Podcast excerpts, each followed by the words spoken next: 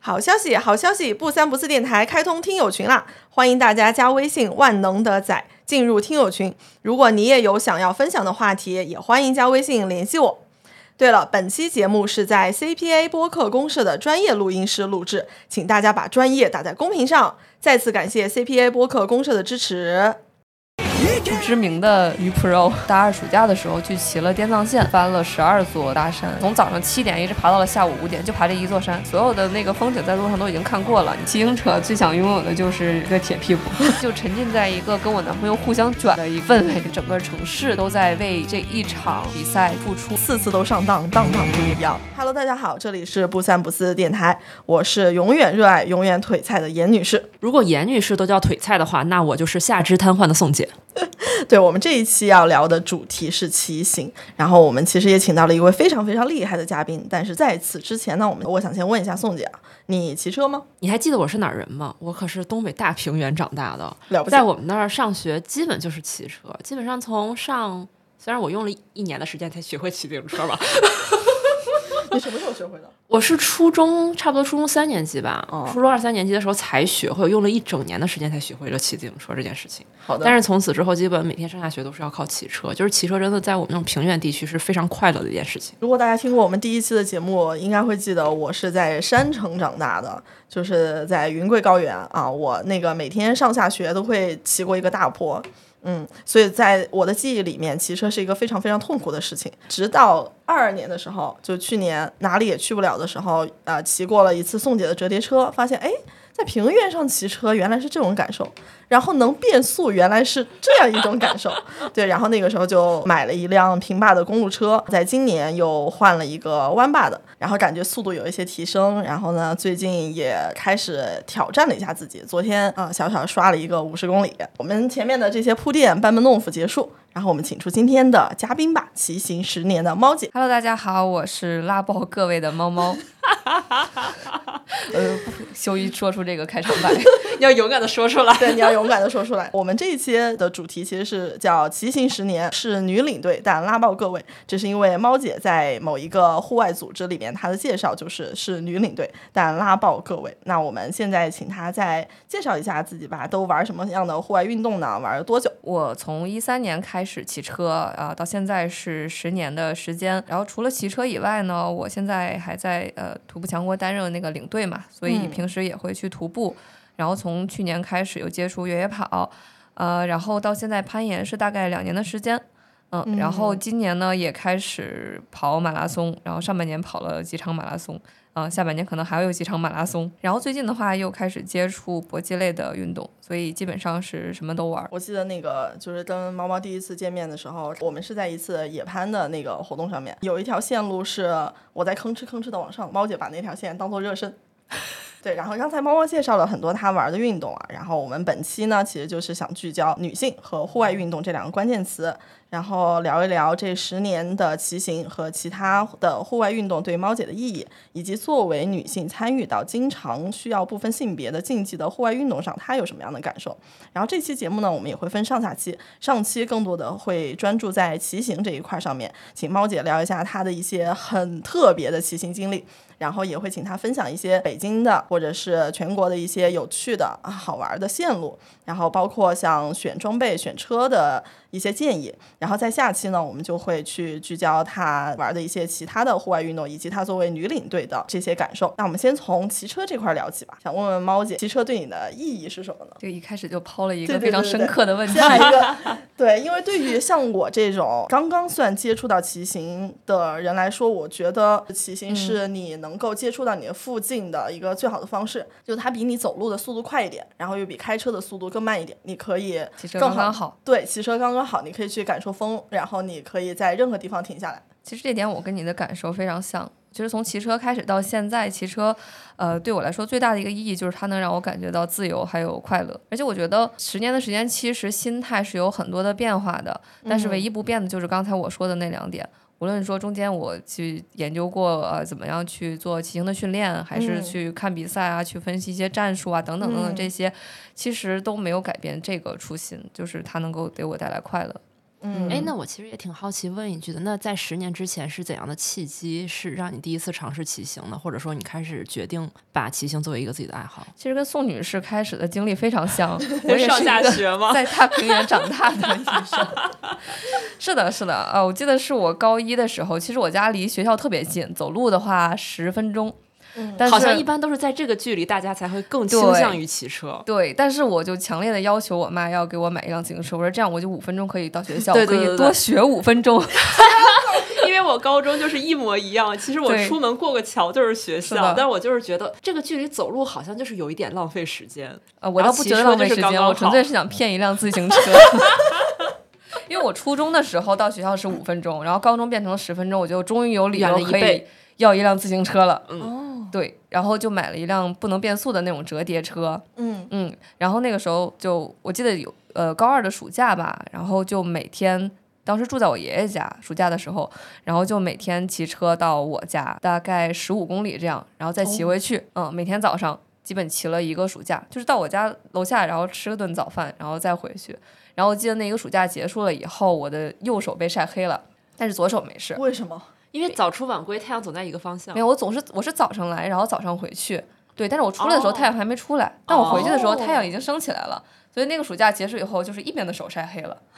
嗯， 但是那个时候非常的非常的快乐。可是高中的时候其实没有这样的社团之类的，或者有机会去嗯做这个这个运动，没有时间嘛。所以到大学的时候，在大一的时候，学校的社团招新，然后我就主动的去加入他们了。然后这个嗯是我正式的，就是骑行的开始。但是这个种子，我觉得是在高中那个时候埋下，就是那个暑假埋下的。哎，嗯我觉高中得只真会我的高中只会埋下一个以后再也不骑车对的对种子。对，我觉得真的可以做一个小数据分析，说愿意骑车的这些人到底多少是平原长大 对的。 对对，我觉得是一定是有的。在平原真的很易。容易种草骑行这件事情。对，因为爬坡还是比较累的嘛。其实没有经过太累了训练的人，很容易因此放弃骑车。嗯，对你感受不到那种快乐，只有对痛苦。对我们上坡可都是站着骑到，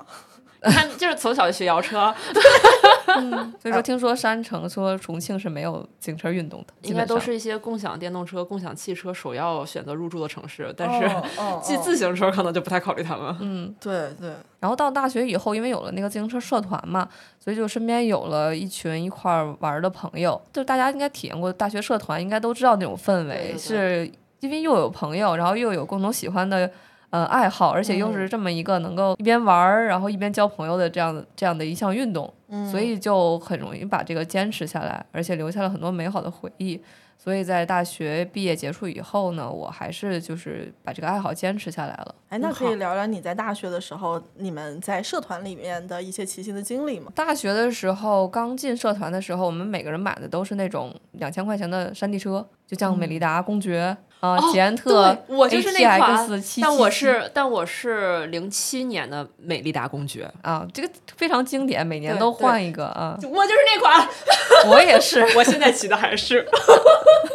对，然说后明美利达质量真好。 嗯，确实是。因为我就是觉得我的骑行能力应该就到这儿了，所以我也不想在这个事情上投资过大的金额，就让我妈把我的自行车寄了过来。然后那个时候骑那个山地车的话，就是压马路，然嗯后周末可能骑个一百多公里压马路，大 家去吃个东所西，以然后所以再压回马来路这样等于一百多公里是吗？啊。那个时候是的，因为年轻体力 又好，又有时哇哦所以间，是带爬升的一百多公不里吗，带爬升，基本不爬哦升，所以叫压马路。山马党，山马党，哦嗯，就山地自行车压马路的这群人就叫山马党。那不就是我现在 吗？就但是一是些好像我很难参与进去的话题。但是非常快乐。对，嗯是的。嗯，我现在讲就是这十年里边，我觉得还是大学那几年是我最快乐的时间，嗯就在骑车这件事上获得快乐最多的几年。就那个时候装备是最菜的，然后体力也是最不好的，但是嗯但是最精神开头儿最心但的好可的以一百公里对，那个时候骑行应该也不会完全有，不会给自己设定一些目标，或者是我要达到怎样的成绩，纯粹就是完全开不心。会，对，就是为了开心。然后那会儿你们有什么规律的活动吗？就是一个月啊或者一周这种出去一次？呃，基本每周吧，嗯，嗯，每周都会有组织活动，嗯，然后到寒假、暑假的时候会有一些长线的大活动，哦，嗯，哎，可以跟我们讲讲你们当时的一些常见的活动吗？第一次参加长线的活动，就是应该也是我到现在为止最大的一个活儿。 嗯，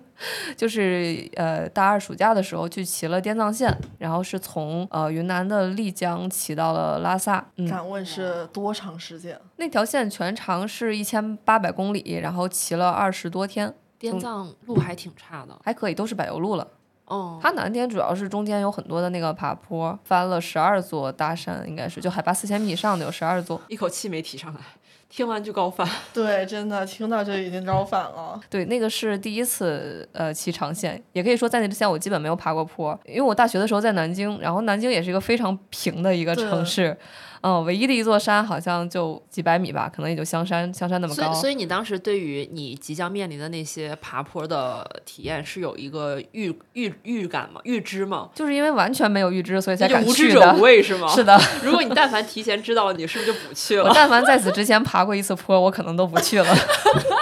当时是怎么就心动了？说觉得可以去搞个二十多天的长线，就就对于我现在来说，我是一个完全不敢想象的一个事情。嗯就是因为不懂呀，不知道呀。然后因为社团里面有朋友说啊，咱们去那儿吧，好，咱们走就去。所以你们一起把车带到丽江，然后开始骑。对对，那个时候厉自行车害还是可以带上火车的。想问第一天骑下来你的感受是什 么？第一天还挺开心的，因为第一天从丽江出来，一路下坡到虎跳 峡，啊，特别 happy。然后当只有时那一风天景是也开特心别的吗好？ 对，然后我记得当天骑到虎跳峡的时候，大概是中午刚过一点点，过了那个镇，我们本来打算再骑一段的。当天目的地并不是住在那里，但是一一出那个镇，然后就看到了一个大概可能现在我想应该有百分之十左右的一个坡。然后我们当时就掉头，咱们今天就住在这儿吧。今天就到这儿了。太对，可怕了。然后从第二天就开始爬坡，后面就那你们当时的那个有后勤保障吗？后勤保障没有车呀辆，没有呀，那那那行李那些是怎么自办己呀？驮。就驮在车上啊，驮哦包你你没你没有见过我没有啊骑行滇藏、川藏的人是吗？没有，因为我经常去那边玩儿，所以我们经常会在路边看到骑行的人，真的很累。所以我们每一次在车上看到路边骑行的人，我们都一定会摇下车窗大喊加你没有给他送瓶水吗？油！ 我们都是一些精神鼓励。不敢想啊！就骑呃 我车我已现在经很形容累啊一下了严女士现在的表情啊，就是超纲 了，这个事儿超纲 了。就是骑车爬大坡，然后又是又是二十多天，然后还得自己背着行李。对，驮，哦，嗯，驮包吗？是那个像吴磊那样在车后面的那个两边吗？对对，哦哦哦，那那好像还好一点点。其实我们在这个地方啊，就是猫姐的滇藏线之行，其实有一个非常非常浪漫的故事。你为什么说话说得这么猥琐？对对 对，没有没有，就是这一定是这个这个节目，我我们其实，在这一期节目里面还有一位静音的嘉宾， 就这个浪漫故事的另一个主角。我们先请猫姐来介绍一下这个故事吧。啊，是是这样。其实当时那个故事并不并不浪漫，只是为当为多年以后埋了一个彩蛋。 那个滇藏线嘛，滇藏线其实它是众多的进藏线的之一。它是从云南出发的，但其实同时还有一条更有名的线叫川藏线，嗯嗯它是从那个成都出发到拉萨的。然后这两条线呢会后面在会在一起中间对一个叫芒康的地 方，对，在芒康会汇成一条线，就是后面都叫三幺八国道。呃，我从川藏，我从滇藏线出发，然后另外有一个人他从川藏线出发，然后我们两队刚巧就是在过了这个交汇点以后，啊、半路碰到一起了，然后后面一段就呃，基本两队是合在一起骑的。然后也是这样的契机，我就认识了这位 Mute 的同学。 对，但是当时并没有什么后文，就只是朋友圈的点赞之交。然后一直到这两年吧，才开始又重新勾搭上，还有了后面的故事。对，哎，所以这个故事到现在的进度是，啊、我们今年已经结婚了。恭喜恭 喜！这旁边这位静音嘉宾笑而不语。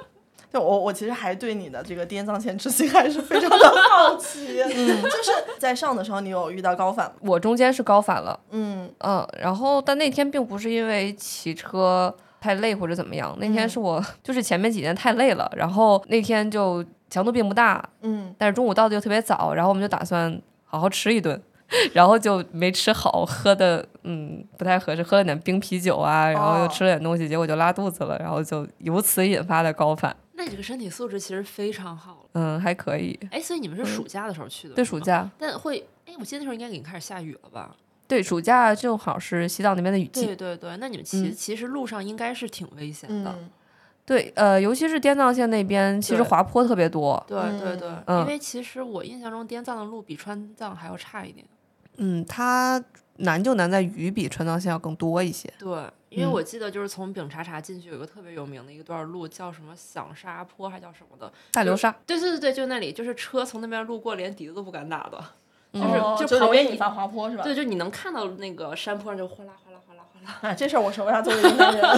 我们当时去的时候，基本每天晚上都在下雨，然后第二天早上你走在路上就会看到那个路上有落石，就头天晚上下完雨，然后砸在那个路上的。你们就没有人因为害怕而退缩？对啊，你再骑回去吗？ 好像也挺累的。 所以就是出发的人是最后一路都到了西藏了，是吗？对对，哦，无一掉队，没有掉队啊。可能大家出发的那些人心里对自己还是多少有点数的啊。没有没有，因为我我我就是虽然我不会骑过去，但我一般都是坐火车或者飞过去。然后在拉萨闲逛的时候，就会经常碰到这些驴友嘛，然后他就会闲聊、你怎么来的呀？然后你怎你你你是你经历什么呀什么的。然后我们就是曾经在天茶馆碰到过一个落单的男生，明显就是骑车，因为他晒的那个形状就是骑车来的。然后我就很奇怪说你为什么骑车来拉萨是一个人？他说因为所有人半路都放弃了，到终点的只有他自己。天哪，那他自己能骑上去也很厉害啊！对，这种事情就觉得对，就呃还现在在还非中常间需要节队友一站又一站的，就总有人在放弃，然后他只有最后只有这一个人骑到了终点。但其实我当时去的时候，放弃的人还非常少的，大部分都能到。可能是后后面就是因为那个骑行越来越火嘛，然后后来嗯不是有一度就是川藏线骑行堵车，嗯，嗯然后那个呃西红柿炒鸡蛋被卖到五十几块钱一份儿，啊是吗？后来的行情变了， 我我觉得这个时候应该那个同步一下大家的说的后来的年份哎，我那个，因为我差不多应该从一二年开始到一六年，每年都进藏。嗯然后我说的后来差不多应该是一四一五年了，嗯，我就是一四年去的。是吗？嗯，那应该是反正大概那个或者那个之后的时候，我听他们讲说，就是川藏线夏天的时候，就是暑假的时候，大家就已经会堵车了。嗯，确实很多，就是每天到一个地方，你就能看到那个自行车已经把那个民宿底下都摆满了，两三百人肯定是有的。保守说啊，对，嗯，非常热门现的在那个骑线行、滇藏线这些还火吗？我啊，现在的方式更多了，因为那个已经是一个比较成熟的产业了，嗯，所以会有很多民宿的老板就给你拉驮包。哦，就是你今天住在这儿，我第二天你骑车的时候，我把你驮包直接拉到下一个站。哦，相当于就他们提供一些补给车的服务。对他不会跟着你，但是他把你们拉东西过哦去，然后你中间如果骑不动的话，他过来回来接你。哦啊，所以其实好人性这样化是降低了一些门槛的，就对让有一些可能完成不了的，给你降低一些难度，他也能够完成。所以现在人比以前更多了，我觉得应该是。但我们那个时候还没有，我突然想起了开在弹王路上的那个雪峰的咖啡厅，就它只有自行车的停车位，没有汽车的停车位。你骑不了弹王路，你就去不了那个咖啡厅。那这条线上有什么就是给你特别印象深刻的风景啊这些吗？呃，可以分为前段跟后段吧。嗯，就是在前段云南这边的话，就像刚才聊的，这个路况是比较差的，然后比较比较危险的，滑坡特别多，而且那边因为它呃雨水比较足，所以每天早上起来都是云雾缭绕的。嗯我记得当时我们爬的第一座雪山，嗯，叫做白马雪山，也是就那条线的算是第一个难点吧。然后那天我们是早上七点就从那个山下那个村子出发了，然后当时出发的时候，因为就是下着小雨，然后能见度大概就一两米吧，所有的车，所有的大车都打着那个双闪示廓灯，都不是双闪，哦就是四个角的那种哦射廓示廓灯。哦对，但是我我也大概就能一离一两米才能看见它。然后那个全天都下着小雨，我根本就没看见那很个湿滑呀那个路况， 对我根本就没看见那个山是什么样。 然后，而且那个山，那个山最恶心的是，它一共有三个垭口，就是你爬到第一个垭口，然后要放一段，然后再爬一个垭口，再放一段，然后再爬一个垭口才开始结束。然后我记得那天爬到第三个垭口顶上的时候是下午五点，就我从早上七点一直爬到了下午五点，就爬这一座山。然后等到我爬到山顶的时候，那个雨已经从小雨变成中雨了。我又要高反了。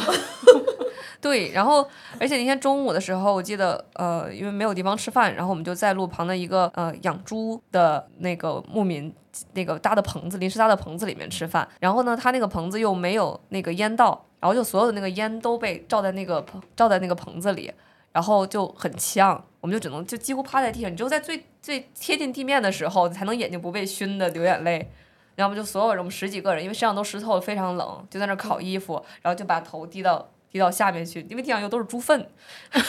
有点疼那种。就是一边流着眼泪，然后一边在那啃一个早上拿了的凉的那种大饼，嗯，然后还要被那个猪粪熏着，就那样过了那个那天中午的午饭。 要么被烟熏，要么被猪粪熏。对，就是你也不知道在上面待着好还是下面待着好，反正两头都不对，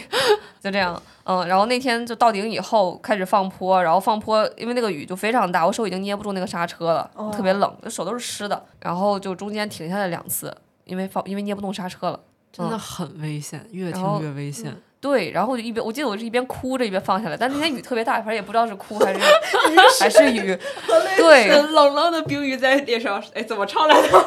没事，大家都懂了，胡乱的拍。 是的，是的，就是这样。后来到了那个德钦以后，我记得我们三个女生把衣服到到酒店，第一件事把衣服全都脱光了，我们三个人，然后在一个床上，我们就盖了一个被子，三个人抱在一起，女三个女生脱光了抱在一起抱头痛哭吗？取 暖。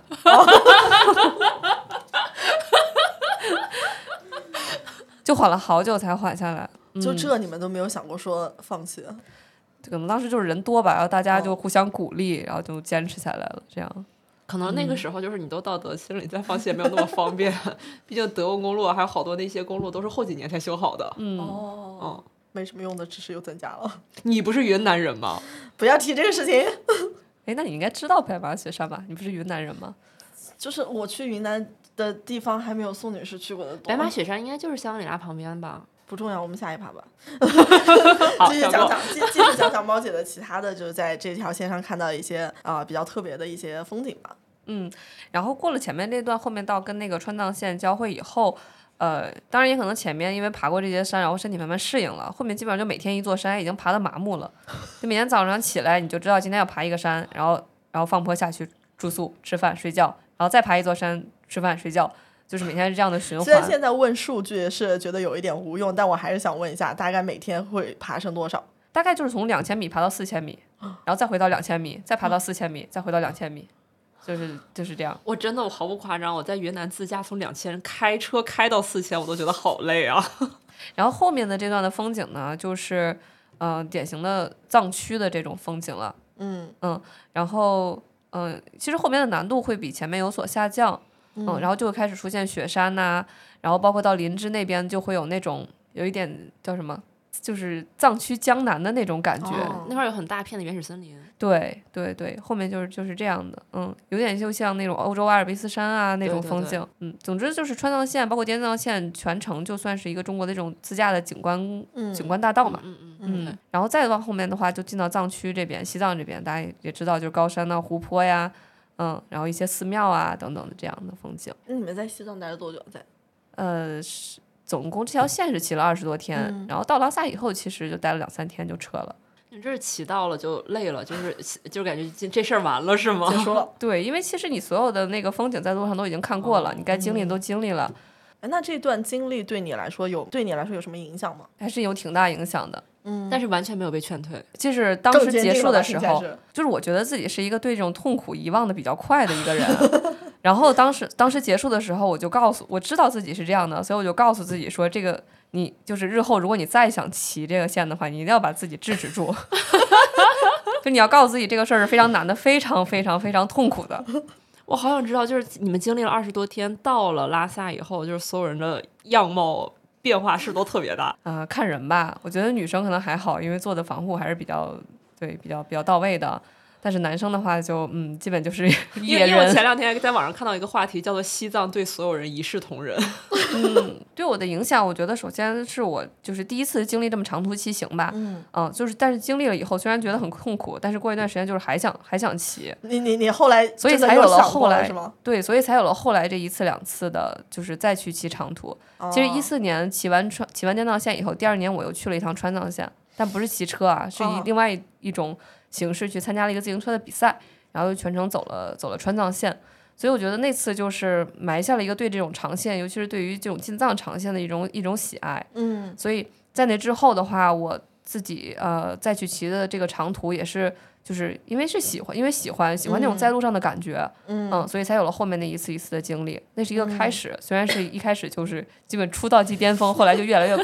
难度越来越没那么高了，对，但是就都体验过，把最难的已经体验过了。是的，是的，后面而且后面你会觉得，那这种线我都骑过了，那其他的线应该也不洒是洒什么水问题，对，嗯天呐，我刚才甚至在导航里面搜了一下从丽江到拉萨的骑行，它提醒我说会途经七十个十字路口。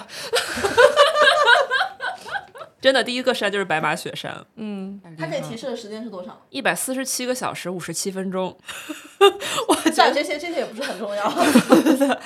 这可能那大学骑行的这段经历对你来说可能是第一阶段，然后那在大学之后呢，就是骑车，你有进入到下一个阶段吗？嗯，有的。其实大学的时候，更多的就是利用寒暑假的时嗯间，然后跟朋友骑的这几条长线。那第一条就是刚才说的这个滇藏线，嗯，然后第二个呢就是跟呃也是跟大学社团一起去环的台湾，哦，嗯，然后在之后大学毕业的时候，我当时是从南京骑车回到北京的，也算是给自己。的嗯，大学的这一个段毕骑业行旅时行哦间，对毕业旅行，我给自己的毕业旅行，也是给自己骑车的一个交代吧。嗯，嗯，这种，然后呃，毕业回到北京这边，我就开始呃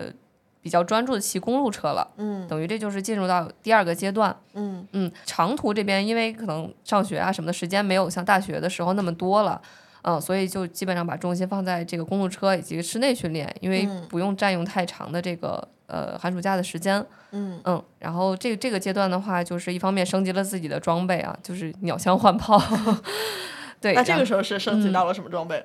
呃，大学的时候就是那辆美利达的公爵，我还是五百，然后到了那个研究生的时候就装了呃，先后换了两台公路车吧。然后第一台也是不太懂，然后就买了一台整车，然后骑了一段时间，发现不太适合自己。出了以后，然后换了现在的这一台，是自己装的一台公路车。嗯就是从到了研究生之后，嗯，也开始专注的向公路车这边发展。然后你也提到有很多的，呃，开始做室内训练嘛。然后那个时候有一些什么新的目标上的变化吗？那这段时间，其实我就是对自行车更关注于自行车本身了。嗯那么之前可能是旅行啊、出去玩儿啊、跟朋友一起玩儿这些。那回到自行车本身的话，那我就是更多的去了解自行车的这个器材相关的一些知识，然后以及公路车训练的啊、呃一些一些内容，然后去买了骑行台，然后做室内训练，然后包括也自己开始看比赛，就了解自行车竞技这一块儿的一些一些东西。所以说，更多的就是往比较比较专业的这种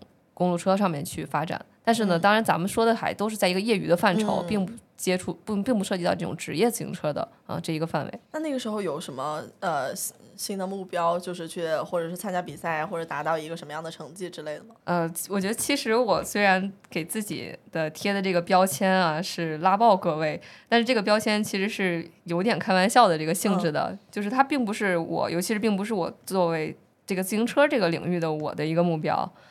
嗯、就是其实我骑车的这个圈子里认识我的朋友对我的评价是非常佛系的， 对我就是到目前为止其实没有参加过任何一场自行车的比赛。就是或者说我去做这些专业的训练或呃去了解这些比赛的目的，并不是我自己想去在经济上有一个什么样的追求，什么样的一个成绩。嗯嗯我觉得更多的是我确实是喜欢这项运动，我想更多的去了解它，嗯我想。了解它的嗯每一个方面，所以因为竞技是它的不可或缺的一项一项内容，所以说我想去了解它，我觉得很有意思，我觉得看比赛很有趣，嗯啊，我觉得这个训练能把我自己的自行车水平提高，提高我的身体素质，我觉得这样这样很好，所以我才去了解它。嗯，但是在竞技本身上，我其实是没有什么目标的。啊，我记得我刚开始接触自行车的时候，就是可能更多还是说城市去骑个车，然后去附近玩一下的这种啊、嗯心态。然后那会儿宋姐就是有一段时间特别沉迷，然后就每天会看那个在 B 站上搜一些，就包括装备啊、比赛啊那些讲解的视频。没有没有，我那然个后时候单纯是因为因为我要背景铺垫一下，就是我安利严女士骑车很多年，嗯，但是她一直就是完全听不进去，听不进去，听不进去，你骗我，你骗我，我知道骑行有多痛苦，童年阴影， 对对对，真的就是直到当时，因为就是他哪儿也去不了了。他只能借我自行车去上班的时候，他才一下子就顿悟了，说：“哎，原来骑车还挺意思的。嗯，我这攒了这么多年的安利的东西，我终于可以一口气儿喂给他了。”然后就开始每天疯狂给他放什么又是什么那种山地什么速降的视频，然后又有公路骑行那个观光的视频，然后还有比赛的那种剪辑，每天晚上按头式教学。不，他那个时候还会经常说的一些自行车这项运动真的太有意思了，它所有的数据都是可以量化的，然后包括什么，我现在其实都不太懂的，像功率啊这些，他就说所有的这些都是可以 可以反映到数据上的。嗯，然后我那个时候还经常用呃给别人安利骑自行车的一句理由，到现在都是就是高低这个运动它是坐着的，坐着都这么累，你说这个运动强度有多大？大家高低是坐着。 嗯，有道理，有道理。但是刚刚你说的那个非常对啊，其实自行车是一项非常科学的运动，嗯它所有数据都是可以量化的，而且它的这个呃自行车训练体系也非常的完善，哎，那这个、而且这个些地方对于作为业余爱好者，其实现在也是很容易接触到的，有专门的这种书籍。嗯，功率训练的这这一套理论，包括有嗯视频，然后社会上也有这种呃培训，都可以去参加的。嗯，哎，那这块儿能请你浅浅的给我们简介一下吗？虽然我看看过了宋姐给我安利的很多视频，但是我真是这知识点从来没有进过脑子呀。 然后我们也想给那个听众朋友们也讲一下嘛。嗯，其实自行车训练现在基于的这套理论体系就是功率训练的这一套东西。嗯那首先从设备上呢，你要有功率计，嗯然后有心率带，有包括踏频，然后速度这一些的传感器，这是基本的硬件嘛。嗯然后我觉得作为一个普通的越野爱好者，如果想在自行车这项运动上有所提高的话，首先要买一个骑行台，就是有了骑行台，你才能够做刚才说的那一切的室内训练。嗯，因为首先你作为业余爱好者，你不可能有所有的这个 full time 去到室室室外去做那种呃户外的训练的，没有那么多的时间，所以更高效的一个方式是做室内训练。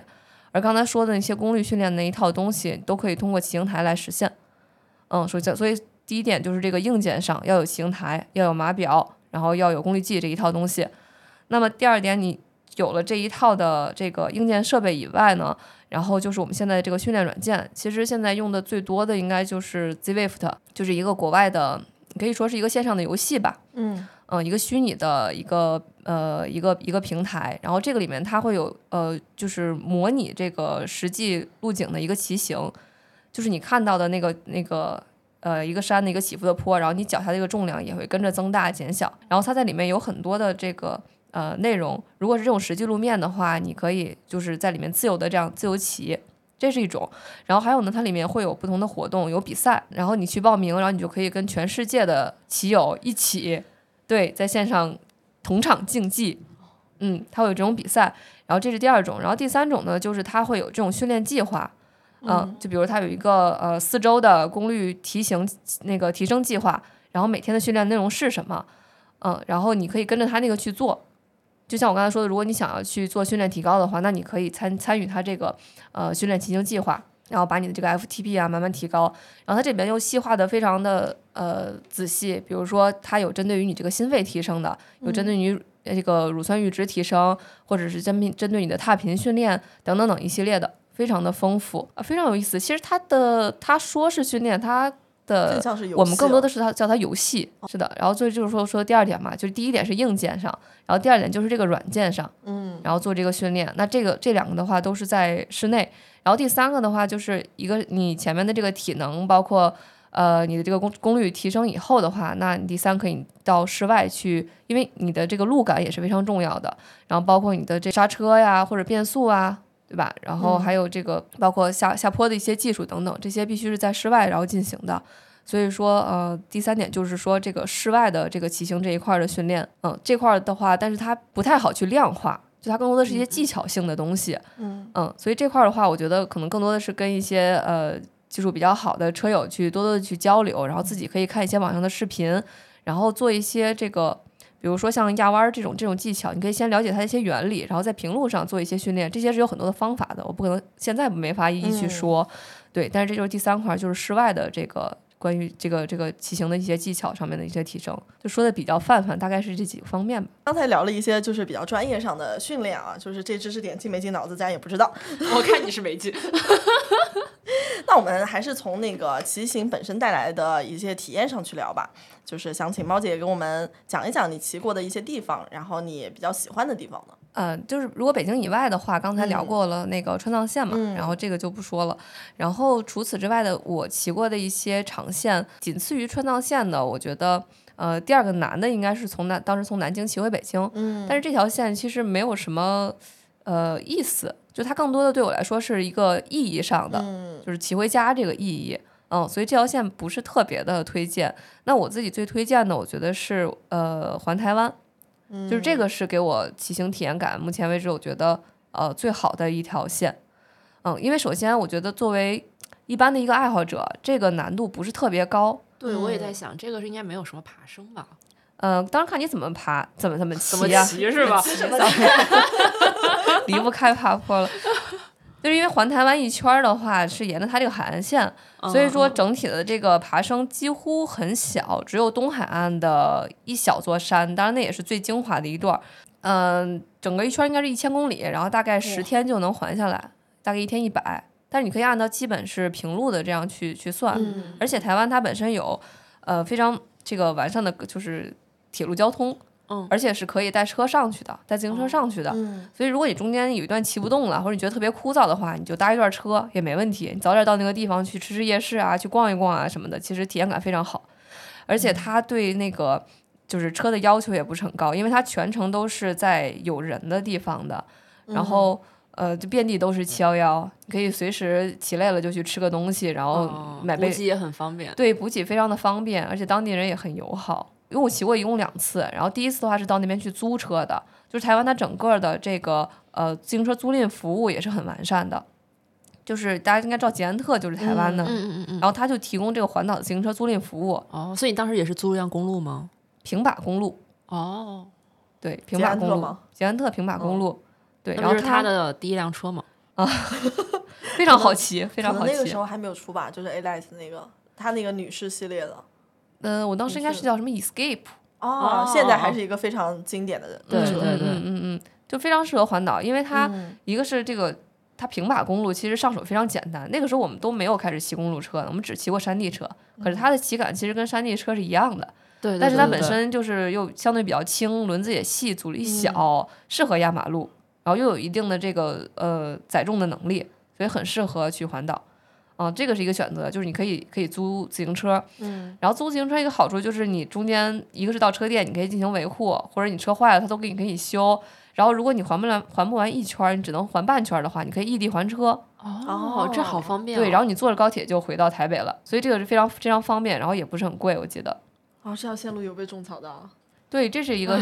这是一个选择。然后还有的话，我第二次是自带自己自行车去的。然后刚才也说到嘛，因为那边的呃那个火火车上是可以带自行车的，嗯而且我见过很多人骑着小折叠去环岛。其实小折叠很多时候真的很好骑。对，就是台湾是特别适合骑折叠车环岛的。它那个路线也不难，然后那个风景特别好玩。对啊，一直都在海岸线嘛。嗯嗯，但是说到这个路线的话，其实也是有很多选择的。一个是像我两次这样，就是环海岸线一圈儿，然后还有的话也可以走中部，当然中部就是一些山嘛，什么阿里山呐、这嗯些。对，这也是一条一条选择。就如果你第一，比如说你前半程你在海岸线你看腻了，后半程我从这个中间的这个山路回去也可以。这个路线的风格跟台湾也很，呃，跟那个海南也很像，是的，就你可以环也可以穿。嗯，嗯，哎，对那你是也骑过海南的是吧？对，海南我骑过东海岸的一半圈儿，的确体验感怎么样觉跟台湾的风景很像，但是风情又不一样，对嗯因为毕竟文化差异还是蛮大的。嗯，嗯，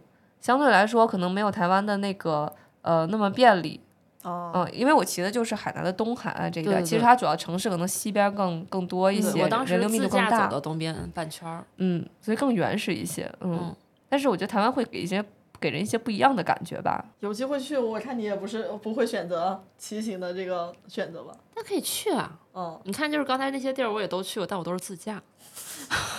但是你可以像我说的那样租车，对然后对，我环一觉得这段儿样就特可别以好，了。就是你一段儿一段儿的，嗯，嗯特别自由。就是你喜，你觉得这一段儿你更适合一个什么样的状态去面对这些风景，你就可以自己去选择嘛。那嗯异地还车这样真的很方便。嗯，是的。那除了这个海南和台湾，还有其他的一些你觉得还不错的可以推荐的吗？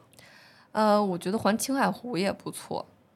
对，其实也是现在近些年比较火的一个骑行路线吧。对对对，嗯，青海湖一圈儿应该是四百公里左右。嗯，嗯，然后它一个是它是有一定的海拔，其实是一个高原湖泊，对你不用担心像到西藏有那么强的高反，而且它这一圈儿环湖都是平路，难度也不高，而且在一个当地的那个租车服务也非常的发达，哦，就是在那个西海镇几乎，嗯，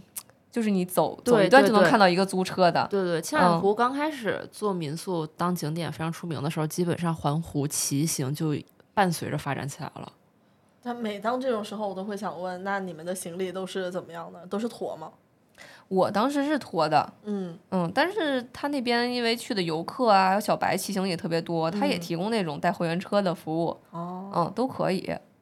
嗯而且他这一圈四百公里，其实有个三天到四天就骑完了。啊、我那个时候去的时候就是国庆嘛，国庆假期，然嗯后连呃算上往返的路程，七天也就够了。嗯对，而且其实你到了那个青海湖边的话，你把你的大量的一些行李可以，比如说你可以寄存在那个民宿，嗯然后你就只背着那三天的东西哦骑就好了。。对对，哎，那你还有什么你想去特别想去的路线 吗？呃，我挺想去看环法的现场。哦，对，因为就是首先公路自行车这个运动就是起源于欧洲的，嗯，就是呃起源于法国还有意大利这一部这这一带的。然后作为呃现在可能就聊到聊到看比赛这一块儿了嘛，对，呃那比赛这块儿的话，其实就单说公路自行车这一块儿的话，那最有名的当然就是三大环赛，环法、环意还有环西。然后这三个里面呢，又属环法是历史最悠久，然后品牌最好，然后风景最好，就综合、综合下来这个综合系数最高的一个比赛吧。所以也算是就是作为多年老车友的一个心愿，夙愿一个夙愿，对， 一个打卡圣地，所以还是一直挺想去现场看一看的。那如果有机会去现场看，你最想看哪一段呢？那肯定是就是最经典的那几个爬坡啦，类似于什么阿尔普迪亚呀，什么加勒比耶呀这些，嗯，我那个时候给大家看那些环法卡， 就是全都是那些飞人的那个爬坡、爬坡行为，给大家看了非常多的剪辑。就是每天我在我俩在家里就是看说这是什么操作呀？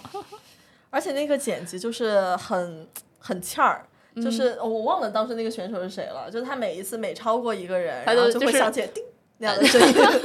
就是那个超级马里奥的那个音效，哦就是他会他专门剪那个人就是在爬坡的时候超车的一个合集，他每超一个人都配上超级马马里奥的那个音效，噔儿的一个声音，然后就整个视频起来就很贱。 我一定要给你找这个视频，回头发给你。哎，那我们刚才其实是讲了一下那个，已经聊到了比赛这一块儿了啊。就如果说是刚入门的，我们也想看一些比赛的话，有没有什么看比赛的正确姿势呢？呃，首先这些呃比赛一般都是国外的一些比赛，嗯，然后呢，其实欧洲那边是有这个官方的转播频道的，但是呢，它的解说都是英语，而且还都是带着口音。对，带着法国或者意大利口音的英语，基本上是就小白很难听懂的那种，再加上嗯有一些专业的名词这样的。嗯，然后其实现在国内这两年已经开始有了呃比较这个呃稳定的， 我应该是只只能说是稳定，比嗯较稳定的这个转播的呃平台。当然我，呃，我不不是是央视这些的转播吗？对，不是央视，呃，就是央视它会有几有有选择的去转播一些嗯集锦，但是因为嗯自行车这个在国内的受众毕竟是比较对少的，它没法跟足球或者篮球这样去这样比，嗯所以它可能会选择这个午夜十二点的时候。给你播半个小时今天环法的集锦啊、就是这样的，其实还是对对很对难满足这个比较专业的车友的需求的。嗯，嗯，那我们一般是在一些呃现在这种线线上的直播平台，比如说像这个呃中国体育。啊我觉得应该很多车友都知道去看他们的这个呃转播，就是他们如果买到了这个转播权的话，我们就会去看他们的转播。然后如果他们没有的话，就是一些呃热心的骑友，然后去哦转播国外的这个资源，然后配上他自己的解说。 对对对，我们当时就是看很多人在视频号里这么播。对对对，是的，嗯，基本就是基本就是这样，嗯。对，当时就还蛮想看的，但是又没有找到一些合适的渠道。对，因为我们当时就是一知半解嘛。第一呢，就是在我们意识到环法竟然是要环环这么多天的时候，我俩就已经是第一次震惊了。 然后第二次震惊的时候，就是说，那我们什么时候看呢？感觉他一直在比。然后第三个迷惑的点就是，那在哪儿看呢？对对对就当时对真的就是一问三不知，完全不知道从哪里下手。然后最后发现最方便的就是在 B 站等剪辑。是这样，这个三大环赛的顺序呢是先比环意，再比环法，最后比环西。嗯、环意的话，今年是刚刚结束，是我印象中应该是五月六号左右开始的，啊然后比赛是二十三天，算上中间算上三天休息日，刚刚结束。然后环法一般会是七月份，嗯，也快了啊，就是马马上开始了。呃，同样也是二十三天的一个赛程，嗯，然后然后在这之后应该是八月份的环西，是这样的一个三大环赛的一个呃一个比赛时间吧。嗯，然后除此之外，除了这个最重要的三场三大环赛以外呢，春季的时候还有春季的这个古典赛，就是在环意在之前上半年的时候会有这种单日的或者是两到三日的多日赛。嗯，然后这样的这个渠道也是就刚才说的那些渠道去看。希望可以有更多的，就是呃一些爱好者的朋友们剪辑了发上去。就我可以，我觉得大家可以关注一下那个，就是像中国体育啊这样的平台，其实他们在这个微博呀，或者是微信都有他们的那个公众号，然后会推赛程的。他们把那个翻译过来，就是每天的比赛的内容，它会分为，比如说，当然这个是环法他们官方推出的那个呃比赛的目录，然后他们翻译成中文。每天呢，这个属于山地赛段、丘陵赛段，还是平路赛段，还是这个个人计时赛，都写的嗯很清楚。然后每天的难度、距离、对爬升什么的都有，你就可以选择它。而且，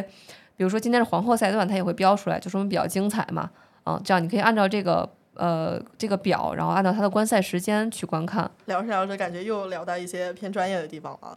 我我们我们回到那个，就是还是给一些小白的，或者说给爱好者的一些案例。我们回到那个装备这一块儿，对猫猫现在用的是什么样的装备呢？呃，我的公路车现在是自己组装的，然后我的车架是闪电 S Work 的，嗯、但是现在已经停产了，是一个女款的 Amira，嗯，然后我的套件儿是套件儿也是一个组合装，就是三个套件儿我我的车上都有， 就是三大品牌的这个机械变的那个顶级的那个套件的一个组合，嗯，就是像比如刹车啊，还有牙盘呐、还有那个。呃，飞轮儿这些都是都是属于顶级的那个 level，但是是不同的品牌的。嗯，然后我的轮组是博拉 WTO 的圈刹版，虽然听不懂，但觉得好厉害。对，因为只听到了顶级、顶级、顶 级。对我俩在这频频点头，就是每个顶级我俩点一次头。就是在呃我的印象里面啊，像我们在读书的时候，会觉得说一个自行车啊上千就已经了不起了。嗯。然后后来在我去年接触到公路车之后，才发现原来还有那么贵的，就是上十万的这种自行车。所以想问一下，你的车多少钱呢？以及一个贵的自行车和普通的自行车，它的区别都在哪儿呢？我的车装下来应该在五万块左右，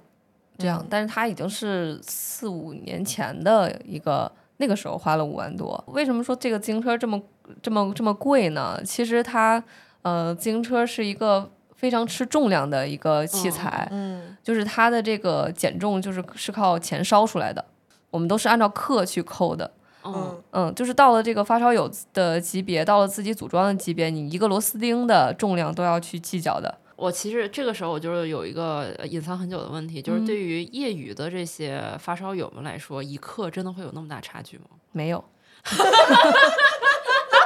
好的， 我觉得就是这个业余爱好者不用太过于纠结这个。当然，有些人就是喜欢去极限的减重，嗯，有些哦人可能会去把车把都会去去锯掉。 对，然后所以对应我就有第二个问题，那我给车减重和给自己减重，听起来就是给自己减重性价比更高一点啊， 那当然了，但是其实能达成的效果是一样的，对吧？不一样吧？嗯，其实不一样，啊给是车吗减重的这个效果，据说是会更好一些。哦，嗯，但是我觉得就是如果你在这个，首先你自己的训练先达到了一定水平，然后你再去追求这种边际效应才有意义，嗯嗯嗯，否则的话，你只车接触装上备是没用的，少装一瓶水，可能能省下几千块钱， 明白吗？就是这样的一个一个性价比，嗯，哎，我第一次感觉到重量的还有装备的差异是去年跟就崔克的活动去了一个那个十里画廊，然后海呢底，画廊，啊、对，百里画廊， 实力打你哦！对对。然后我当时骑的是那个捷安特那个平把公路车嘛，嗯，然后在放坡的时候，我是一路蹬着往下的，他们是没有蹬着车，就哎一路全都往我旁边超过去了。然后那个时候就觉得，哦，原来装备差异会有那么哎大，，上一次骑长安街，我跟你们就是这个心情，因为其实我那个车已经，你想从零七年买到现在，已经十六年了，一辆一辆十六年的山地啊。 然后他们崔克的玩把，我跟他们出去骑车，那天有点顶风。我基本我脚一刻都不能停下来，我只要停下来，我的车就停了。然后我看着他们在前面溜溜溜溜，我真的整个人死的心都有了。啊，这个可能是公斤上的差异，然后体体现出来会有这种很强烈的速度上的差异吧。就那种，如果嗯我觉是得你只们是俩差的几那克，个的，你你跟他的这个车的差异是车型的差异。你那个山地车，你不可能骑到那么快嗯的。，对对对，本个来不是本重来量上本的来问题对本来车型就有很大差异，然后我那车也真的非常沉。 嗯。 对，但其实车的重量更多是体现在爬坡上的时候会有嗯差距。嗯嗯平路车其实本来就挺哎呀，这重不是给的自 己找台阶儿吗？不好意思， 搞拆穿拆你猫了姐别这样。好的， 对，就是上一次从那个放坡的时候，给我就造成了很大的一个影响。对，那所以说，如果从一个纯新人到入门，我们会就你有没有什么推荐的？说我们怎哎，么我开觉始？得这里既然都聊到装备这一块儿了，可能很多听众应该也是比较偏小白的嘛，要不然我们让猫姐帮忙介绍大概自行车分类吧。嗯，对，哎，这个地方可以聊一嗯下。嗯，嗯，好的。呃，我们刚才更多的说的是公路车，但嗯其实放眼整个自行车的话，它呃，公路车是它的其中一种，也就是我们经常说的这种细轮子、弯把、趴着骑的车。啊，对，要用宋姐的那个形容，她说每每看到一个弯骑弯把公路车的人过去，都像看到一个什么，一个大灵体。 就跟闪电那样的。嗯嗯，对，这就是呃，我我听到最多的一个描述，对公路车的一个描述啊。这种就是公路车，然后公路车的话，就是为速度、为经济而生的这样的一种车型。它的特点就是速度快，然后车又轻。嗯，嗯，但是它对这个人的整个的身体素质啊，还有一些车的呃自行车的技术啊什么的要求是比较高的。嗯，这是一这是一类车呃见的最多的一个车型，但是公路车再往下分，它可能还分为爬坡车、大组车、呃这个 TT 车等等等等很多的这个车型就不具体的说了。嗯，呃，然后除此之外呢，我们见的比较多的是这个山地车，啊、山地自行车就是这种一般是平把，然后这个粗的轮子，嗯、然后呃这种这种车，然后山地车的话，其实它再往下分也会分为，比如说 AM 啊，然后这个呃速降车呀，还有我们平时见的这种硬叉的或者软尾等等，反正有很多细分吧。嗯，然后这种车呢，其实它是适合于在呃这种非铺装路面，也就是不是我们说的这种这种硬化的大马路，就是对山里头的对山径小路。还有我哎们我看是到的那些什么红牛追山赛这种极限赛，哦其实它都归在一个大的山地车的一个范畴内。就我们上周去徒步的时候，我们是沿着那个西边走的那个下面的小路，然后呢，就在坡上看到有几个骑山地的，他们正在爬坡，嗯，吓死人了。 你看他们速降才吓人呢。 因为我们一起骑车的时候，其实最大就能体现出公路和山地的不同呢，就是我们两个一起出门骑车去温榆河河边骑，然后因为他骑得太快了，我很生气，然后我就为了气他，我就上土路骑，如履平地 啊！所以说，这个它本身的呃适应的路面其实不一样的，两个车完全不同的定位。你要是非拿这个公那个山地车去跟公路车 PK 的话，本身就是以卵击石。 但是呢，如果说在这个山路山路上的话，那 对对对对公路车对根本就走不了对哦对啊、对，所以现在其实又衍生出了一个新的车型，就我们说的刮车哎 gravel，、对这哦种砾哦石哦公路车。嗯，它就是能够兼顾这这两种，呃，既可以在这个土路上骑，同时它有一定的速度，啊、这个就算是这两种的一个结合。嗯，当然刚才说的这是两个大类，一个山地嗯车，一个公路车。那除此之外，还有一些其他的车，比如说这个折叠车呀，嗯还有一些做这个技巧性的这种小轮车呀等嗯等，嗯做花式的这些小轮车，那又是那又是一类。但我们普通人其实接触的不太多，更多的对是电对视对上看到的一些表演。哎那啊难道不最常见的不应该是妈妈们那一代都会骑的永久吗？ 那种昆车，嗯，没错。昆车对，那种那种叫昆车吗？哦，买菜车，对，所以刚才我说的这一类应该算是运动自行车的范畴。对对对对对。对但其实广义的自行车当然嗯更嗯多的其是实你更说的这种，对对，就是嗯比较通勤向的，对，嗯，就可能也没有变速，只是一个代步的工具。嗯，哎，那如果说刚才我们提到山地、公路，然后折叠，然后像那个通勤的那种，我们就暂时就不提啊。就是啊如果我们好想要选、想想要买一辆自行车的话呢，会要怎么选呢？去怎么样去看它对应的场景？呃，我觉得首先需首先明确自己的需求吧。嗯如果你的需求是通勤的话，那我还是比较推荐折叠车的。折叠车 YYDS，我跟你讲，为什么？就是大你声说出你的理 由。就是你累了，你一叠你就上，呃，就打车就走了呀，你就不用叫货拉拉呀。对，折叠车主打的就是一个方便，对，可以给它带到室内，嗯因为我们平时骑公路车，然后你如果到一个地方停的话，是很容易 丢的。 这个很现实，人在车在， 对，很现实。你上班的时候，你不可能一直在门口盯着你的自行车，对不对？对。但是有折叠车，你就可以带到办公室。嗯嗯，所以如果是通勤的话，我是比较推荐折叠车的。嗯嗯，然后如果你是想呃，就是像生活在我们这种城市里，你更多的骑行场景是这种硬化的铺装路面的话，那你可以考虑直接入手一辆公路车。嗯那如果你的爱好是想去呃这个山里面骑一些野路啊，或者以后去玩速降啊这些相对来说极限一点的这种自行车运动的话，那你可以考虑去入一辆山地车。对，这个主要还是明确需求才知道选什么。是的，那如果从纯新人到入门，我们应该怎么样去开始骑行呢？比如说，我们是从共享单车开始，再到一台公路车，还是怎么样呢？这个大致会有一个推荐的顺序吗？呃，我觉得如果我们的起点是已经学会自行车了的话，就不用从共享单车开始了， 可以直接考虑就是入手你的第一辆运动自行车。嗯比如说，如果是我刚才说的那种情况，像北京的这种地形的话，其实还是比较适合入手一辆呃公路车的嗯啊、因为北京其实是拥有非常丰富的山地资源，而且这个北京的公路的路况非常好。嗯，是一个非常适合骑行的城市。对，它旁边的这个山非常多，然后山里面的这种长的爬坡也非常多，是非常适合公路自行车运动的。然后，如果你要入手一辆公路车的话，一开始不用像我们这样直接入手几万块钱的这种车，因为一开始你呃，首先你的这个身体是会在不同不停的变化的。那你现在可能这个你的身体素质还呃不是很专业的一个自行车的呃这个设定，那么以后你可能会发生变化，所以如果你一开始就入了一辆非常贵的自行车，那么你后期还要去调整，还要去投资什么的，哦这个就花费还是蛮大的。所以一开始可以买一个，嗯，当然根据你的预算啊，嗯就是买一个一万左右的这样的一个公路车，它大概能支撑你骑个三四年，应该是没有问题的。那么如果三四年以后你觉得，哎，我还是特别喜欢，那你可以再去升级你的装备，这辆车出掉也损失也不大。上来就到一万的设备了吗？严女士第二辆还没到呢。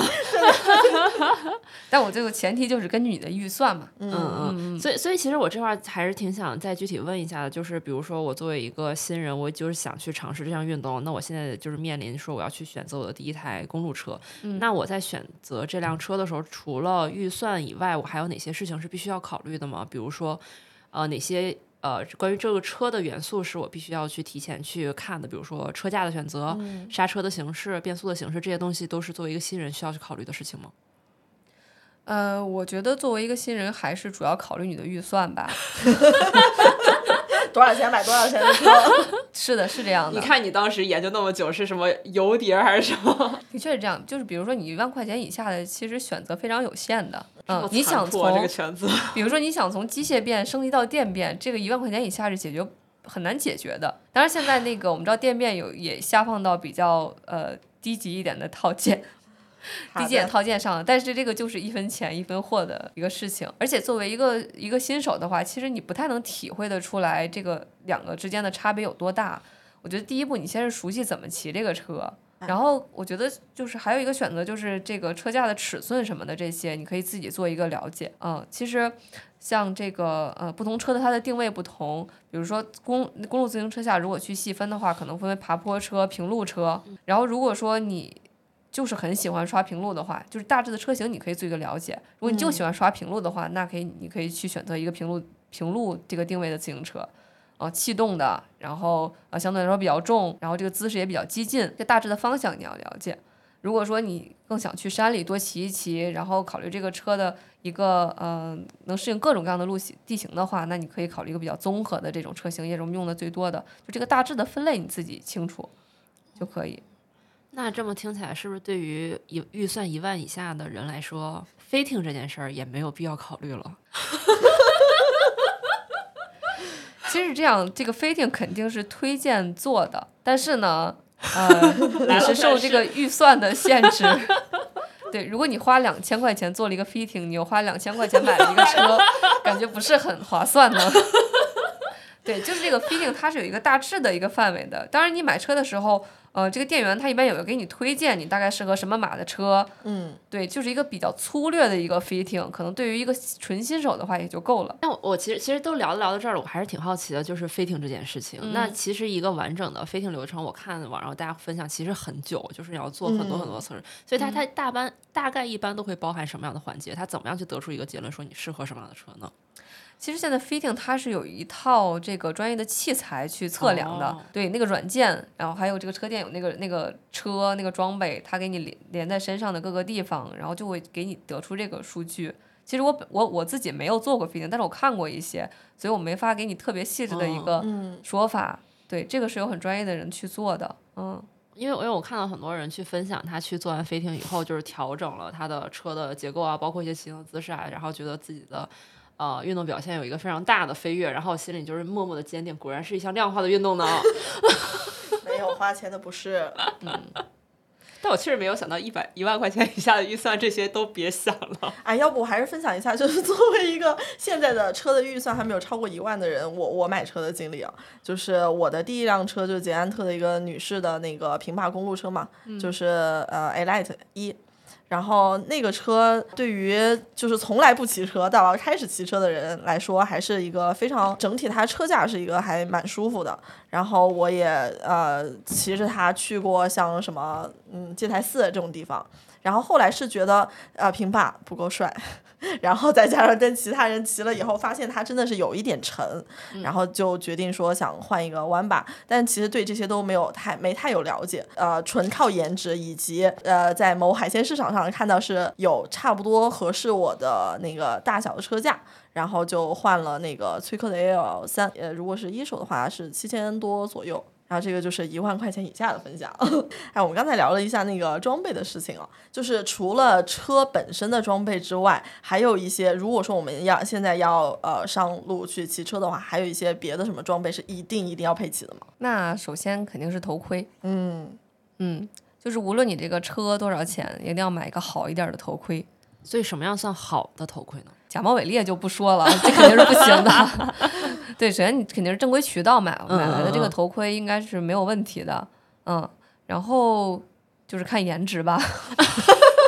得好看，对对对，得好看。嗯，头盔也没有什么好 处，就是好看。 好像也会有什么什么我跟适合你亚讲洲版头型不不，我跟你讲，真的就是这是咱们这种业余中的业余才讲究多。 就是你看这么预算预算不到一万，但是这车是油碟儿还是什么碟儿，还是什么刹车是什么形式，都研究的可多了。然后这个头盔戴什么是叫什么 MIP 是吧？那个防 MIPS 冲撞，对对对，防冲撞的那个。那个那技术，对对对，然后还得带什么什么功能，然后得什么通风的设计，我跟你讲，就只有咱们这种业余的业余的选手才会在意这些东西。就那你们选的时候，真的就是靠颜 值吗？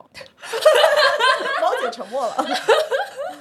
就是这个要细说的话，肯定还是有很多区别，嗯比如有气动盔啊，你也看到可能有全盔啊，对，嗯有适合爬坡的什么的盔，这个还有亚洲版头型、欧洲版头型，嗯这肯定是有细分的。但我觉得小白的话，主要就好看就行，质那量咱过们就关，这好么说吧，看就可以就了。是大家可以去店里试一下，哎，对试戴一下不就同对的对跟那那个个对，帽子一样对对对对，真的，我作为一个头围远超平均值的人来说，特别劝大家一定要试戴。对，因为那个如果你亚洲人戴一个欧洲头盔的话，你会发现两边会像个蘑夹，菇，会夹的疼。 对对对，因为他们头窄，但是这个对，维度会长长长哦一些。对下对对对前后比较长，两边窄。对，然后有的就是带着像一个呲出来的蘑菇，所以就别的不说，就去店里试吧。嗯，嗯，那除了头盔之外，还有别的装备吗？头那个前灯、尾灯、手套。灯的话，如果你要夜骑的话，呃，是要准备的，尤其是那个尾灯。嗯，对，给后面的人一个警示的作用。然后那个前灯的话，其实城市里面还好，嗯但是如果你去骑山路，而且不确定什么时候能回来的话，前灯一定是要带的。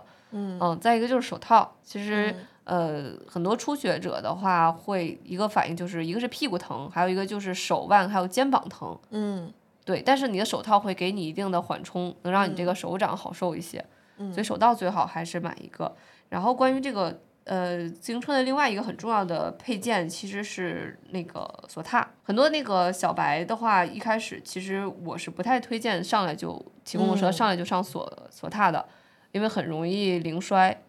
嗯，当当然你时我们当时看了很多就是原地摔的视频，嗯，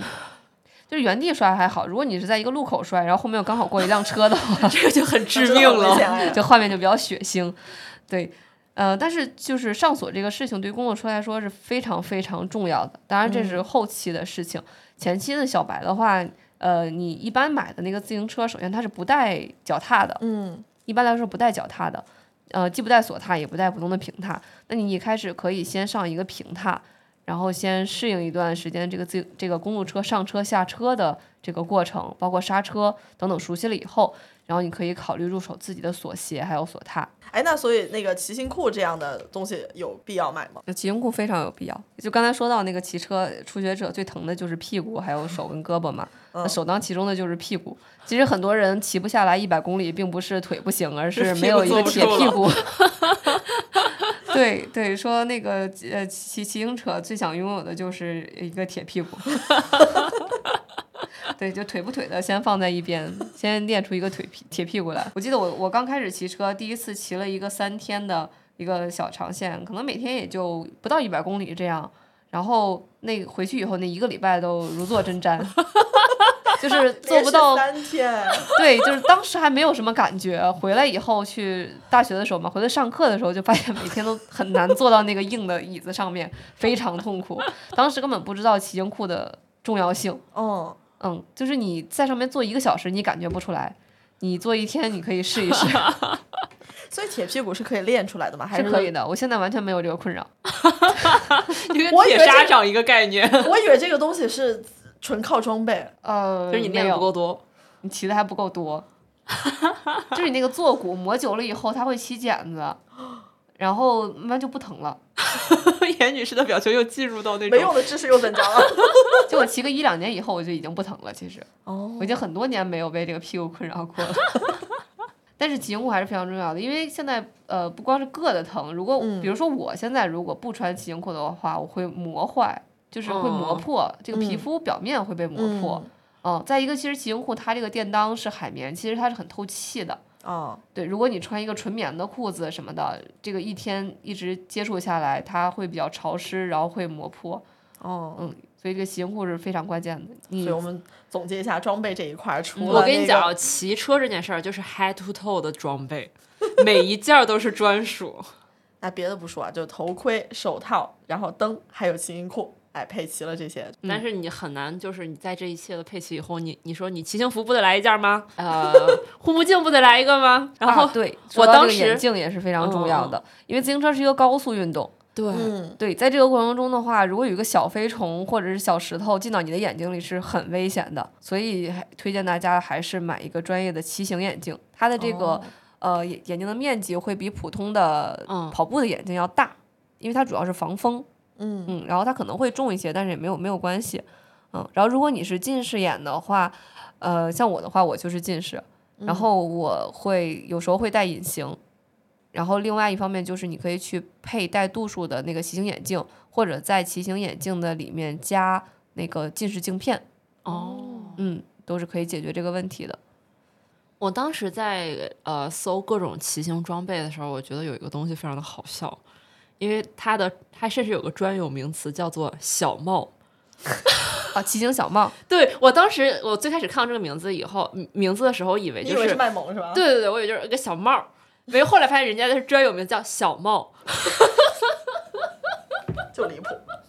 所以这个东西是有必要的吗？是有，真的是就除了装饰以外，真的是有用的，是吗？呃是有用的。它是在里面更透气还是怎么样？它是在那个头盔还有头之间的，嗯，其实呃，这个尤其是很多男生吧，他会有这个问题，就是你那个骑行头盔中间有很多洞嘛，然后你那个头发会从中间滋出去。哦， 当然，这个你戴着的时候没有什么影响，当你摘下来，但是你摘下的时候，这个头的发型会非常变的成一个菠萝。对，是但的。是其实你那个骑行小猫戴上去以后，你也摘不下来吧？放着长倍在儿个大头上背头会好一点，会好一点。而且我感觉另外一个呃作用就是你你你汗不会流到眼睛里，哦，对，它会有一个导汗的作用，前面有一个帽檐，嗯嗯而且它能够遮阳。对，头因为盔前面是没法遮阳的。对，因为我看很多人就是把小帽作为一个造型的一部分，就是他嗯戴上以后把帽檐翻上去，因为好多嗯那个小帽的设计也是，它那个内侧会有一些花纹图样，然后大家就是会有自己的一个造型 DIY 感，对，会有一个造型感在。就虽然我在吐槽这个事情，但我还是给自己买了一 个。这个翻上去，一个是造型，但是这近些年它里面的设计会让你有这个造型，但更多的是你骑车的时候这个视线，因为我们知道嗯你骑公路车的时候头是比较低的嘛，然后你如果你这个小帽前面挡着，你很多时候看不见前面的东西，所以你把它翘起来以后，你的视线会比较开阔，嗯，但翘翘起来，它遮阳的作用不就没了？所以就是二选一嘛，就你觉得伤害的时候，你把它放所以下为什么来。对于这个东西的迷思特别多？啊但是你还是买了。 对我还是买了。装备真的是越聊越多了，感觉一会儿又又会聊出一些新的东西来。可以，但是我们打住吧。 对对对对对。那我们接下来还是去推荐一些路线吧，聊聊北京的一些，就是你觉得可以推荐的路线，我们可以从难度啊、风景啊这些来去聊一下。对，比如说我们第一个可以先聊一个，就是刚开始尝试骑行的伙伴，他比如说他想找一个路线，又是能巩固他对于自行车的感情，又不至于劝退的。嗯嗯，我觉得最简单的一个或者最入门的一个路线，呃，应该就是长安街。嗯，嗯这个也北是京最北经典的最经典的对骑友的呃一条线。 现在长安街都堵车 呀，堵自行车。就是一个绿灯放不完所有的车，对，如果想要稍微进阶一点的话，那可以往西往这个首钢大桥这边骑，嗯就是从长安街一路向西，然后到首钢大桥进行一个折返。嗯，那首钢那大我们这个桥地，方要不先停一下，说为什么会想要推荐长安街这条线路？呃，首先长安街这个上面是没有电动车的，这个比较安全，这嗯个大家应该知道。而且长安街首先很宽阔，再一个它两边这这个两边的风景也很好嘛，而且它又在首都的正中心，所嗯以可能这个意义上会比较比较好。特别推荐中间的地下隧道。东单那个那块儿是吗？对对对，所有人在那个地方可能进去了，忍不住想要尖叫一下。呃，而且长安街很多人去夜骑，对嗯对对，对，晚上晚上这个氛围会非常好，嗯而且难度又不高，全程平路，嗯，嗯，对我们一般都是彩虹桥集合，因为基本上你过了彩虹桥，就会发现旁边人的装备怎么突然就 up 了起来。嗯嗯嗯，对，对，长安街这个是一个最入门的路线，嗯嗯。然后，那如果在长安街再往上一点呢？呃，再往上一点就可以往西，往首嗯钢大桥的方向骑。嗯那首钢大桥的话，它北边就是首钢园区，然后你会看到老的首钢厂房，还有这个冬奥会的一些呃遗迹吧。嗯，再加上首钢大桥它本身的造型也比较壮嗯观，晚上的时候还会亮彩灯。非常出片。对，然后天气好的时候，你还可以看到西边山里的那个定都阁。嗯对，然后下面还有这个永定河，所以整个风景还是不错的。嗯嗯，再往上的话就可以继续往西骑。嗯就要开始爬坡 啦。对，过了首钢大桥以后就进到门头沟了，嗯然后再往前大概五公里的位置就到了，呃，车友的进最进阶的这个爬坡吧，或者说第一个坡就是我们嗯戒台寺。嗯，车友们的第一个坡儿， 北京车友们的统一第一个坡儿。对，北京车友的入门级坡就是戒台寺。那戒台寺是一个全长四点五公里，然后它平现在才四点五公里嘛，对对，很那短的，个坡儿应该才两百，对，两三百吧，好像差是不。多，嗯嗯嗯一个四点五公里，然后平均坡度大概在百分之四左右的一个入门级的坡，嗯，它的坡度也比较均匀，嗯，不是很陡，然后又不算特别长，嗯对，然后它的呃坡顶就是戒台寺的这个景区的入口，嗯嗯，然后可以进行一个往返，对，这个回呃往返还会回到首钢大桥，然后再回到长安街这样的一个往返路线，嗯嗯，这个就是再再一步进阶。然再后进如阶 果就是 继续进阶的，就可以再再往上继续往西。再往 西，对，然后就到了我们这个就是更经典的一个爬坡吧，就是我们这个弹簧路。嗯，然后弹簧路呢是一条全长十三公里，然后平均坡度和戒台寺差不多百分之四的这样的一个爬坡，呃，约等于三个戒台寺。你这么想想是不是也还行？不太 行吧？因为我刚才才知道这这台四才四点五公里嘛，我为什么当时爬的这么累？ 那你想，你再乘一个三，你就后面就爬了。猫姐继续说，呃，它但弹簧路跟戒台寺不一样的，它的这个风景非常的开阔，嗯、特别的美，而且车又不是很多。对，因为它不是一个交通要道，嗯，对，所以没有什么汽车，相对来说，这个风景还是比较好的。但是到了这到了弹簧路这一块儿的话，因为它是一个连续的长坡，然后弯道也比较多，嗯所嗯以就是对你的这个下坡技术是有一定的要求的。所以大家如果想去尝试戒台寺或者弹簧路的话，呃，在之前一定要练一练自己的刹车。如果你对自己哦刹车没有信心的话，那就是慢我想问猫姐，你放坡的时候最大的速度放到多少？五六十吧。行，那如果我们不考虑难度，只考虑风景呢？在北京周边，你最推荐的线路是什么呢？我觉得那也是弹簧路吧。啊、哦就是我觉得弹簧路应该在很多车友心里是一个比较比较特殊的一个位置吧，就是它、我们我们骑车的时候，如果不知道去哪儿的时候，一般就会去弹簧路，因为一个是它很近，很近很好，然后风景又特别好，嗯无论它的难度、还有这个这个远近的距离、可及性什么的，都是排第一的，嗯，嗯，所以说还是很推荐这个弹簧路的。哎，我那我其实想问，就是我们刚才已经讲了，就有什么入门的、进阶的。那如果让你从你的出发点来挑一个自我挑战的路线呢？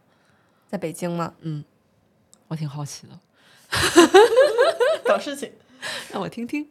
我觉得北京单独的坡来讲的话，其实不存在什么挑战性，就是你。骑就完了。就是你慢慢爬，肯定能上去。就是无论你什么那样确的实，速你度，第你一肯定能条慢上慢去。爬，你连西藏都上去了。就 确实是这样，确实是这样。就比较有挑战的，是不是能刷的线你都已经刷过了？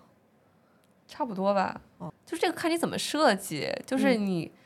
你可以，比如两百公里的话，你可以把你可以设计五个山、六个山、七个山，那爬升越多，肯定挑战越大。哦，嗯，但我觉得更多挑战是你要给自己设定多长时间内完成。哦你这个坡要多长时间上去，这个会是比较有挑挑战的。它就像单纯的完成它没有什么挑战，其实你就有点像三峰破三的意思。对，嗯是 的，就你跑完一个三峰不算什么，谁都能跑完，但是你三小时跑完，这个就很有挑战了。 你这你这个，我问这个问题，就像是我连一峰都没上去，我问人家说你最多能走几个峰啊？人家说我一般都只看三峰多长时间下 来，是的，是的，是怎他么的 回 评价事？体系已经完全不一样了。给给你搞明白了，真的。 哦，那我们聊了这么多的骑行的事情啊，我们又回到了之前讲的骑行十年，扣一下题。那这十年的时间，就骑车带给你的感受有什么不一样的变化吗？嗯、我觉得骑车的话，我对它的初心是一直没有变的。嗯就是我这十年其实也尝试了呃一些其他的运动，嗯但是骑车在我心里的位置始终是跟别的运动是不一样的。嗯就是它是一个，无论我在生活中碰到了什么样的困难或者是不顺心的时候，就是我是很坚定的知道骑车是能让我开心的。就是它是这样的一个位置，就是在我不开心的时候，我会能够想到它，或者说骑车是我觉得它能治愈我，是这样的一个位置。所以，所以一开始我说，呃，虽然我自给自己贴的开玩笑的贴的标签是卷， 哦但这个卷字我并没有用在骑车上。嗯嗯，或者说圈内一些我的朋友给我的评价是佛系，或者说是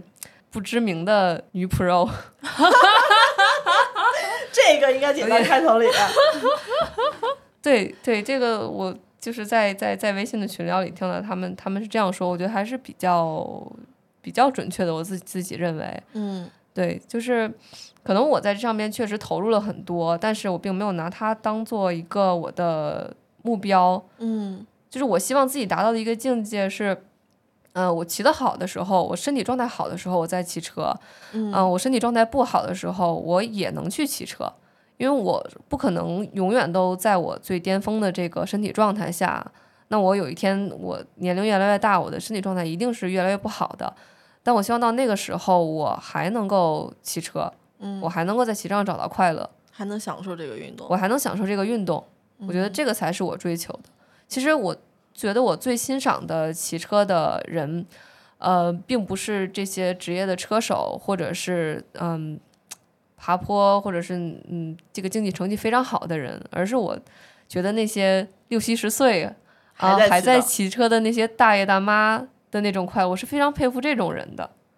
就是嗯你在七十岁的时候，你还能有勇气去骑长线，你还能够有勇气走出去，我觉得这个才是我很佩服的一类人，也是我希望成为的那呃、样我能成为的人。对，刚才那一段作为骑行的安定特别合适。从猫姐的视角给了我们一些对骑车新的感受，尤其是对于我这种从去年才开始入门骑行的呃一个人来说，其实是一个呃新的视角吧。嗯，然后我现在会更多的花时间到骑车上面，然后也会越来越享受到就是呃风在耳边吹过的那种感觉，然后也希望我能在这一项运动里面找到一些快乐。然后如果大家对骑行也有兴趣呢，也可以先从哪怕是从共享单车开始，去你周围去看你的附近。嗯，去感受一下你最最身边的这些事情。呃，那我们前面聊了骑行这一块儿，下一期呢我们会更多的关注到户外。前面猫姐也跟我们讲了说，她从除了骑行之外，还玩了马拉松、越野跑、徒步、攀岩等等的这一些的活动。那我们下一期会关注到其他的户外运动，然后以及她作为女领队拉爆各位的故事。那么本期节目就先到这里，我们下次见。